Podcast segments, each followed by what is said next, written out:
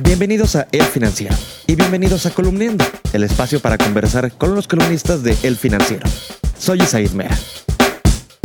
Los mexicanos tenemos miedo de usar medios de pago bancarios al hacer compras en línea. Y esto lo saben los banqueros. ¿Qué piensan sobre esto y qué hacer para erradicar esta desconfianza? Hoy nos acompaña Janet Leiva. Janet, los mexicanos le tenemos miedo a los bancos. ¿Por qué? Bueno, según los datos de la última encuesta de hábitos y consumos que se realizó, eh, que se realizó este año y fue patrocinada entre otros por Scotiabank, pues uno de los datos que se reflejó es de que si bien cada vez más mexicanos hacen uso de las aplicaciones bancarias y hacen más operaciones por Internet y cada vez más instituciones reportan que las operaciones o ventas en línea van en aumento. Lo cierto es que al hacer esta encuesta y conocer de cerca los hábitos de consumo precisamente de los internautas mexicanos, pues la triste realidad es que, por ejemplo, nueve de cada diez operaciones que se hacen en línea se realizan y son pagadas por empresas o vía fintech. Esto, esto qué significa que son pagados, por ejemplo, por eh, PayPal, por Mercado Pago, eh, por otras cosas y no precisamente con tarjeta de crédito o débito. Oye, ¿y qué dicen los banqueros del miedo que tenemos al hacer compras en línea? Pues bueno, sin duda ese es uno de los canales, eh, amigos del financiero, en donde hay más posibilidades de que se realicen transacciones fraudulentas.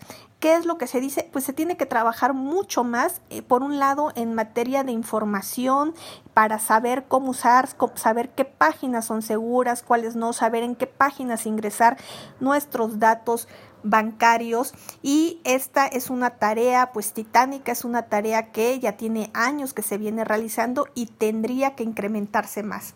Y entonces, ¿qué hacer para que los usuarios les tengan más confianza, para que los bancos puedan ganar esta batalla?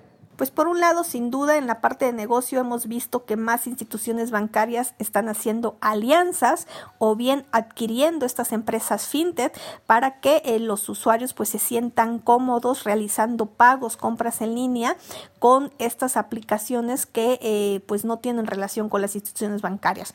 ¿Cómo ganar la batalla también? Pues yo creo que informando todas las instituciones bancarias o la gran mayoría de las grandes instituciones bancarias ofrecen la opción, por ejemplo, de que para realizar una compra en línea puedan ustedes generar una tarjeta de crédito al instante para que esa tarjeta que se utiliza y esos números que ustedes ingresan en la compra en línea sean única y exclusivamente para esa operación. Es decir, a los cuantos segundos y terminado la transacción, esa eh, tarjeta desaparece y ya no tienen o esa, ese comercio no compromete entonces sus datos.